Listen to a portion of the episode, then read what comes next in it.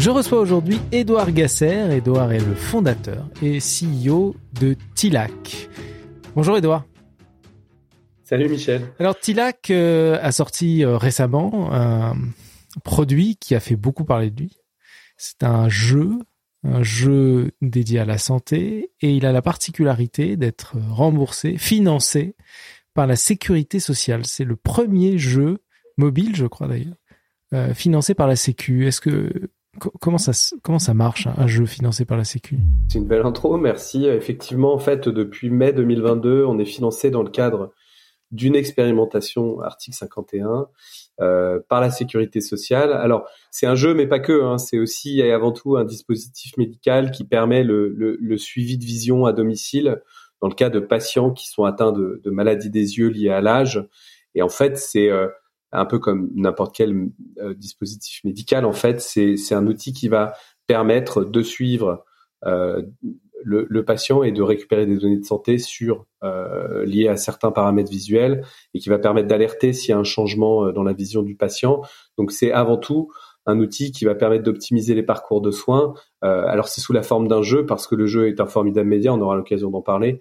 Euh, mais, mais voilà, ça a été un ça a été un long process. En tout cas, on est ravi d'être d'être le premier jeu vidéo euh, dédié à la santé qui est euh, financé par la sécurité sociale. Donc c'est un jeu euh, vidéo, principalement sur mobile ou sur tablette, et qui aide au diagnostic. Hein, c'est bien ça. C'est pas un jeu curatif. C'est pas un jeu qui permet de soigner. Non, non, c'est une précision importante. C'est vraiment un jeu qui va mesurer en fait à distance certains paramètres visuels, dont l'acuité visuelle, euh, et qui permet tout simplement de détecter s'il y a des changements euh, dans ces paramètres visuels et d'alerter à la fois le patient et le médecin pour pouvoir optimiser les parcours de soins. Donc on est dans, l'aide au diagnostic, dans l'optimisation des parcours de soins et pas dans la thérapie en tant que telle. Et, qui sont euh, les patients qui utilisent ce jeu? Alors c'est une, une patientèle relativement âgée, moyenne d'âge 72 ans. Ce sont des patients qui sont atteints de ce qu'on appelle des maculopathies chroniques, donc c'est des maladies de la rétine liées à l'âge, euh, qui sont dégénérescentes et qui sont aujourd'hui la première cause de cécité dans le monde. Euh, qui fort heureusement peuvent être freinés par ce qu'on appelle des injections anti-VEGF qui freinent l'évolution de cette de cette dégénérescence. Euh, mais euh, la, la, réalité, c'est que pour la freiner de manière optimale, il faut être euh, relativement alerte sur l'évolution de la vision et, et, et permet le suivi de vision à domicile pour pouvoir tout simplement optimiser ses parcours de soins. Donc c'est des patients qui ont en moyenne d'âge entre 70 et 80 ans, c'est la, la, plus grosse cohorte de patients qu'on a actuellement et qui euh, du coup utilisent leur smartphone ou leur tablette, comme tu l'as bien dit, euh, pour suivre leur vision grâce au jeu. Et donc euh, Odyssey, c'est le jeu, hein, tu l'as cité. Et, oui, absolument. Et c'est pas contradictoire de faire des jeux vidéo pour des, des personnes âgées de 70 ou 80 ans. Ça nous paraît a priori contradictoire, non?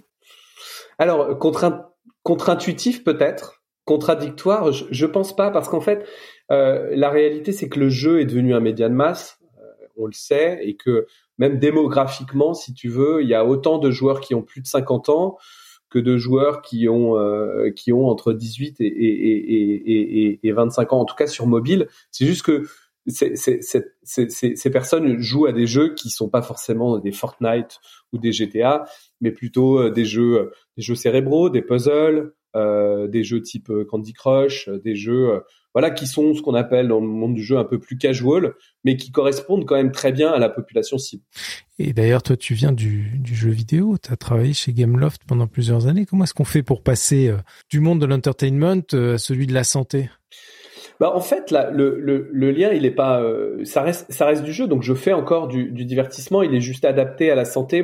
Moi c'est vrai que j'ai commencé ma carrière chez Gameloft en 2006 d'abord comme comme stagiaire puis ensuite j'ai été chef de projet directeur de production directeur de studio et j'ai vraiment connu l'avènement du jeu mobile comme média de masse avec l'arrivée du smartphone 2007-2008 et puis après l'explosion des jeux euh, qu'on appelle freemium c'est-à-dire des jeux gratuits euh, qui ont engagé des centaines de, millions de personnes et même des milliards de personnes aujourd'hui.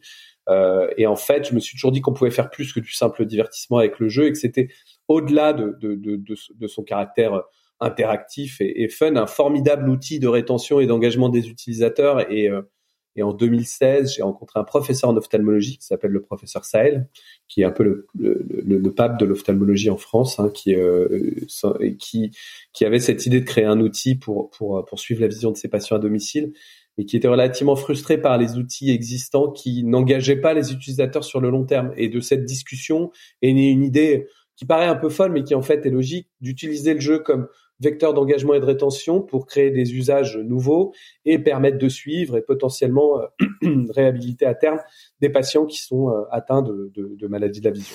Donc là, euh, tu as parlé euh, de, de l'application qui, est utilisée pour le diagnostic. Est-ce que TILAC a vocation à développer d'autres applications, peut-être pour d'autres diagnostics de maladies, pas forcément dans la vision? Quelle est, la, prochaine étape pour TILAC? C'est une bonne question. Alors effectivement, notre ADN, hein, euh, parce que c'est c'est c'est euh, c'est l'ADN de l'équipe, euh, elle vient du jeu et du monde médical. on pense qu'il y a énormément il y a énormément de, de, de, pathologies qui pourraient être concernées par ce qu'on appelle ce, ce, cette nouvelle forme de medical gaming. maintenant, la réalité du marché de santé fait que on commence souvent sur, sur, une ère thérapeutique où on arrive à fédérer euh, des professionnels de santé, on arrive à fédérer des patients. Donc nous aujourd'hui, dans, un premier temps, on va se concentrer quand même sur la vision. Il y a encore énormément de choses à faire. On a commencé avec les maladies des yeux liées à l'âge, mais on veut vraiment devenir cet acteur un peu 360 de l'ophtalmologie digitale par le jeu, euh, parce qu'il y a plein d'autres choses qu'on peut faire. On peut euh, suivre des patients qui sont atteints euh, potentiellement du glaucome.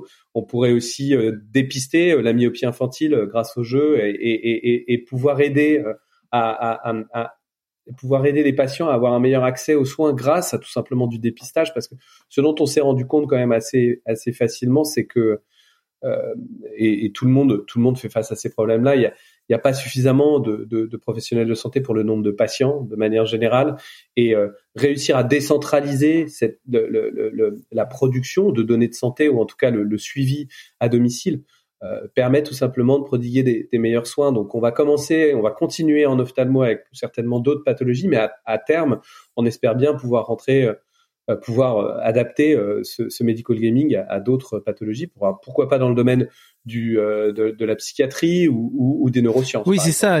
En fait, c'était l'idée que j'avais envie qu'on creuse parce que les maladies cognitives sont en plein boom. Hein. On sait d'ailleurs avec l'augmentation de l'espérance de vie aussi, on risque d'avoir un vrai une vraie accélération de ces maladies-là. Est-ce que tu penses que TILAC pourrait apporter une solution en, matière de gaming, euh, par exemple, pour euh, arriver à mieux diagnostiquer euh, les maladies cognitives dans un futur proche? Alors, très honnêtement, tout est tout, tout est possible. Hein. Je pense que c'est un monde, c'est ça qui est génial avec la technologie et le jeu de manière générale, c'est qu'il n'y a pas a pas de limite et la, seule limite aujourd'hui c'est la créativité et l'envie. Hein. et c'est c'est le cas dans beaucoup de dans beaucoup de domaines. Mais nous, on avait déjà eu des réflexions euh, il y a quelque temps hein, pour, pour, pour faire un jeu, alors même pas sur du diagnostic, mais même sur, de, sur du curatif, pour permettre de mieux aider à, à, à, sortir euh, de certaines addictions. On avait commencé à faire de, de, la recherche sur les addictions aux opiacés notamment pour essayer de, à base de théories comportementales et, de gamification euh, de, de ces théories-là, rebrancher le cerveau. Alors les Américains disent rewire the brain grâce à, à, un, module interactif euh, sous forme de jeu. Enfin, c'est des choses qui sont extrêmement excitantes, extrêmement intéressantes. Et d'ailleurs, on le voit aux États-Unis. Il y a, y a, des entreprises comme Aquili Interactive qui commencent à qui, ont, qui ont travaillé et, d'ailleurs qui ont reçu un remboursement aussi aux États-Unis euh, sur une sur, sur un jeu sur, un jeu qui permet de euh, d'aider les, les, les, enfants hyperactifs euh, par exemple. Donc c'est des choses qui commencent à émerger. C'est encore c'est encore naissant, mais ça a énormément de promesses et c'est hyper excitant à la fois intellectuellement, mais aussi pour à terme pour les patients et pour les parcours de soins, parce que ça veut dire qu'on va pouvoir équiper les professionnels de santé de nouveaux outils. Dans des aires thérapeutiques où potentiellement euh, on commence à toucher euh, la fin euh, du, système du système purement curatif si je, peux dire, en tout cas du système traditionnel euh, basé sur la sur, la chimie et sur, sur, sur, sur les médicaments. Moi, ce que j'aime particulièrement, parce que je connais un peu le produit, on se connaît bien, euh, Edouard, on est amis, euh, mais ce que j'aime particulièrement sur le produit, c'est que euh, vous avez été extrêmement prudent dans la manière dont vous l'avez présenté au marché. C'est-à-dire que c'est un outil de diagnostic, euh, parce qu'il y a beaucoup de choses qui tournent euh, aujourd'hui euh, un peu partout sur les réseaux, des applications qui prétendent soigner sur un certain nombre de, d'ailleurs, de, pathologies qui utilisent le, le digital et, notamment hein, sur des problématiques cognitives et qui ne sont basées pas forcément sur beaucoup de sciences et beaucoup de de preuves. La particularité de, de l'outil, c'est que il est extrêmement, j'allais dire, euh, conservateur hein, dans sa dans sa démarche.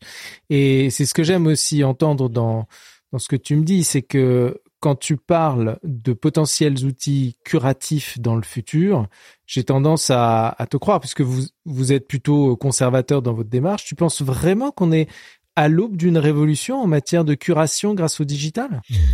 Je pense, euh, avec toujours cette approche qui est celle qui est euh, qui est celle des laboratoires pharmaceutiques quand ils lancent un nouveau médicament, c'est-à-dire qu'il faut quand même qu'il y ait des preuves scientifiques. Moi, je pense qu'on va on va révolutionner la santé quand quand on arrivera tout simplement de manière pérenne à intégrer des solutions digitales dans les parcours de soins.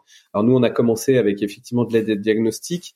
Euh, il faut savoir qu'un médecin, quand même, quand il prescrit, quand il utilise une de ces solutions, il engage sa responsabilité médico-légale.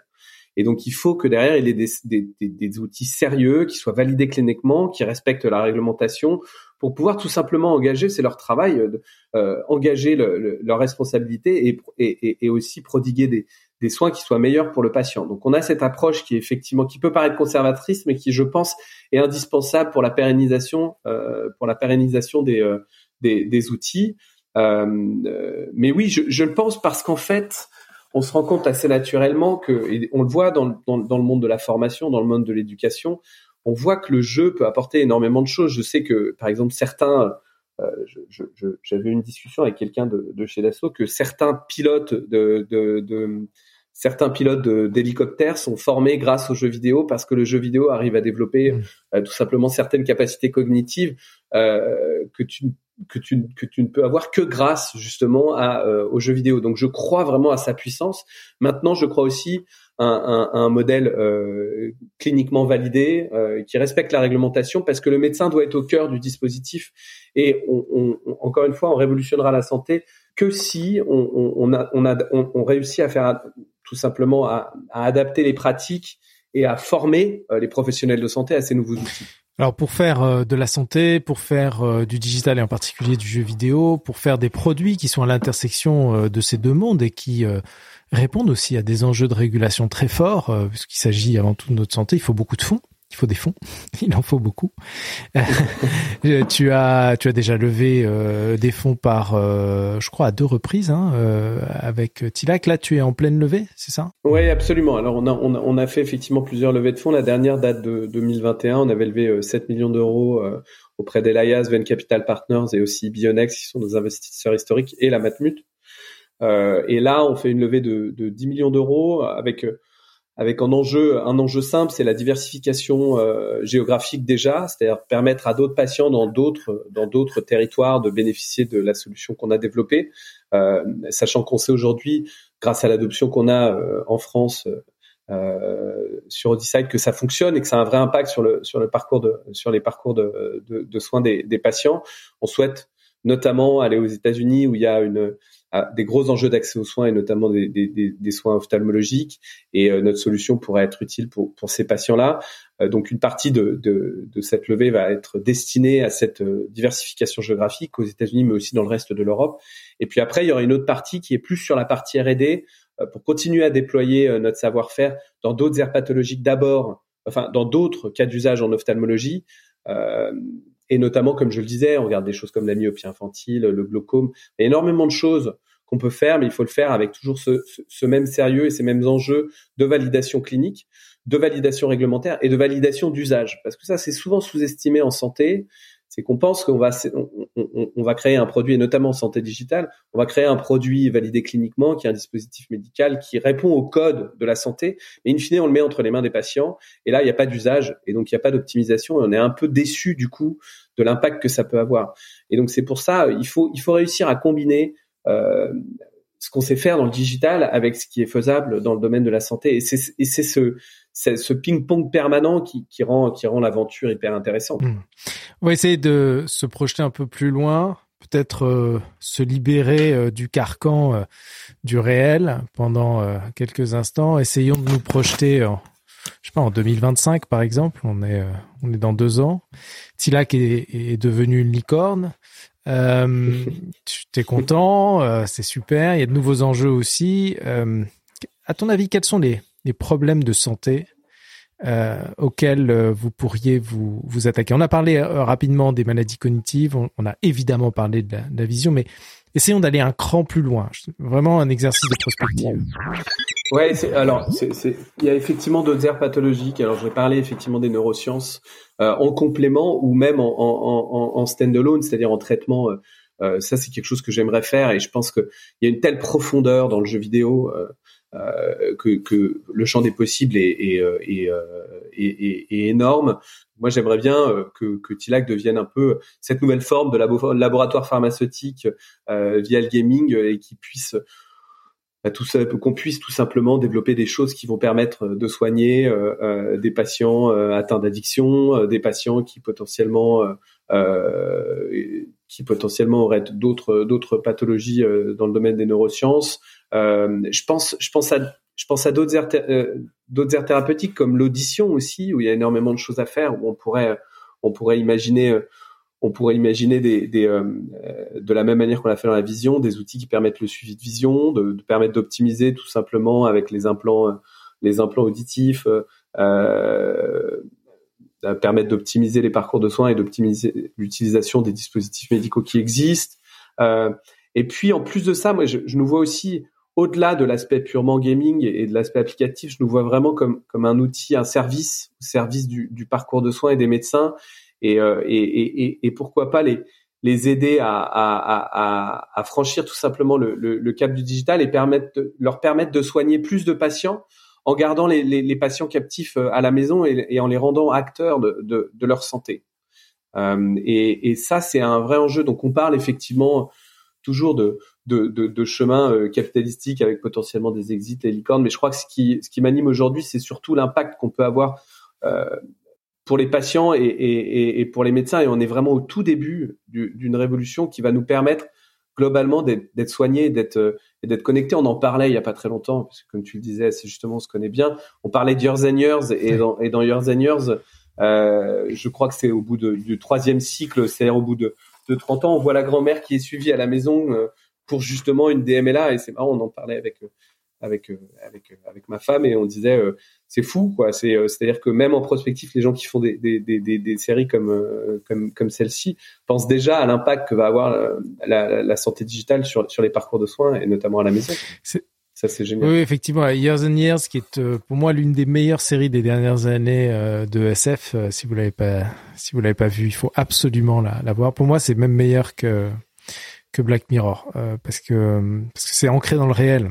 Pas c'est pas juste une série de science-fiction. C'est-à-dire qu'elle que elle nous prend dans le présent et elle nous amène progressivement d'année en année dans le futur jusqu'à l'apothéose. Je vais évidemment pas dévoiler la fin, mais euh, d'ailleurs restons euh, quelques pour conclure euh, sur sur cette idée de d'inspiration SF.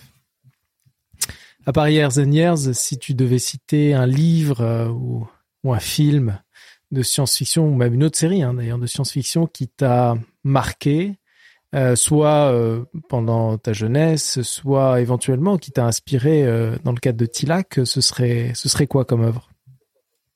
Une ça c'est une vraie c'est une vraie question.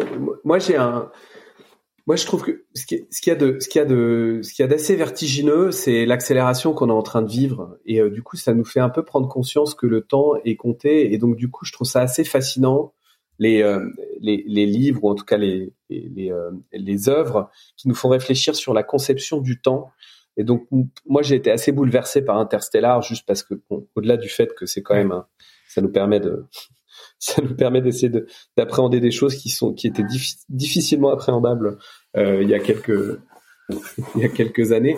Je trouve que cette notion du temps et de comment on fait pour pour, pour bah, tout simplement est-ce que est-ce que est-ce qu'on arrive à retarder euh, cette échéance euh, cette échéance effroyable euh, auquel on n'est tous pas préparés de manière générale? Moi, je trouve ça fascinant. Et donc, du coup, tous les films qui ont une réflexion sur le temps et le temps long, notamment, ça, ça m'intéresse. Et quand on dit aujourd'hui que le premier, le premier être humain euh, qui va vivre jusqu'à 1000 ans euh, et, déjà né. Ça, me fascine autant que ça me fait peur.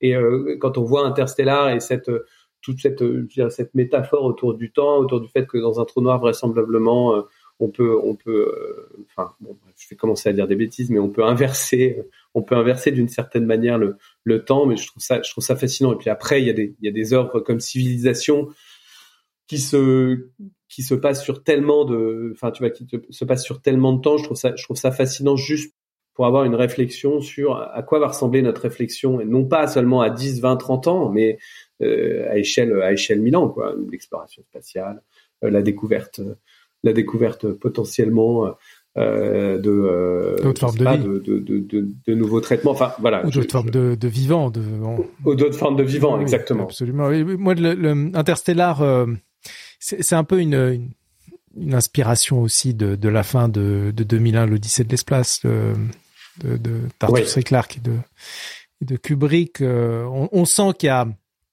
que, que de génération en génération, ça nous travaille cette idée de non seulement de d'où on vient et d'où on va, mais surtout le rapport au temps.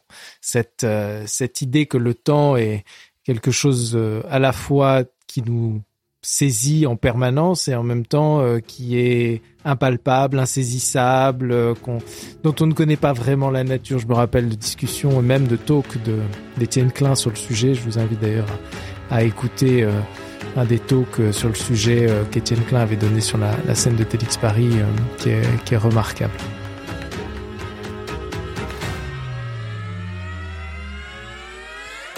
C'était Trendspotting. Si vous avez aimé l'émission, n'hésitez pas à mettre des étoiles et un avis sur vos plateformes préférées et vous abonner au programme pour être averti dès qu'un nouvel épisode est diffusé. N'hésitez pas à partager l'épisode sur vos réseaux sociaux et surtout à réagir, commenter ou me contacter en ligne.